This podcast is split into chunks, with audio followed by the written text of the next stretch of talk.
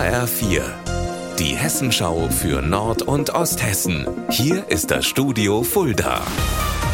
Mit Rainer Battefeld. Guten Tag. Die Feuerwehr von Lauterbach und Umgebung ist derzeit bei einem Großeinsatz. Auf dem Gelände eines Sägewerks nahe dem Stadtteil Wallenroth brennt es. Nach ersten Angaben der Polizei ist ein Feuer in mindestens einem Silo ausgebrochen, in dem Holzspäne gelagert werden. Zwei Menschen sollen verletzt sein, womöglich aufgrund einer Verpuffung. Der Sachschaden soll nach ersten Schätzungen der Polizei sehr hoch sein. Nach fünf Jahren Bauzeit ist heute der hessische Teil der neuen Höchstspannungsleitung Wahle-Meckler offiziell fertiggestellt worden. Mit der Trasse soll Strom aus Windkraft und Photovoltaik aus Norddeutschland nach Hessen fließen. Daniel Bresser, ab wann fließt der Strom denn durch die Trasse? Der erste Strom fließt voraussichtlich ab dem kommenden Jahr durch die oberirdische Leitung. Davon geht Stand jetzt der Betreiber Tennet aus. Dennoch sind nicht alle Abschnitte der Trasse fertig, etwa in Niedersachsen.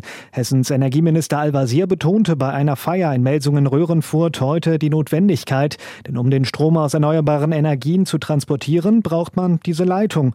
Auf dem hessischen Abschnitt bis nach Ludwigsau-Meckler im Kreis Hersfeld-Rotenburg wurden insgesamt 100 179 Masten gebaut mit einer Höhe von bis zu 100 Metern. Gerade auch wegen der Höhe der Masten gab es ja jahrelang Widerstand von Anwohnern gegen die Stromtrasse. Wie stehen Sie denn jetzt dazu? Auch heute noch gibt es unterschiedliche Meinungen zu der Höchstspannungsleitung. Im Melsunger Ortsteil Röhrenfurt etwa, also da, wo auch einige Masten errichtet wurden, da gibt es zwei Lager. Einige der Anwohner haben sich damit abgefunden und sagen, dass die Trasse für die Energiewende wichtig und notwendig ist. Die Gegner sprechen von einer Verschandelung der Landschaft durch die riesigen Masten und befürchteten Elektrosmog. Am Ende wurde die Leitung jetzt aber gebaut, wenn auch mit hohen Umweltauflagen. Unser Wetter in Nord- und Osthessen.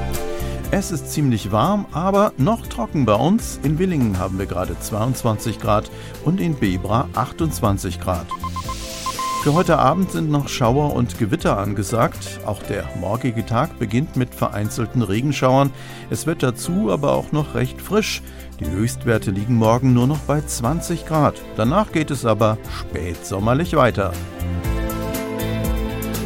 Ihr Wetter und alles, was bei Ihnen passiert, zuverlässig in der Hessenschau für Ihre Region und auf hessenschau.de.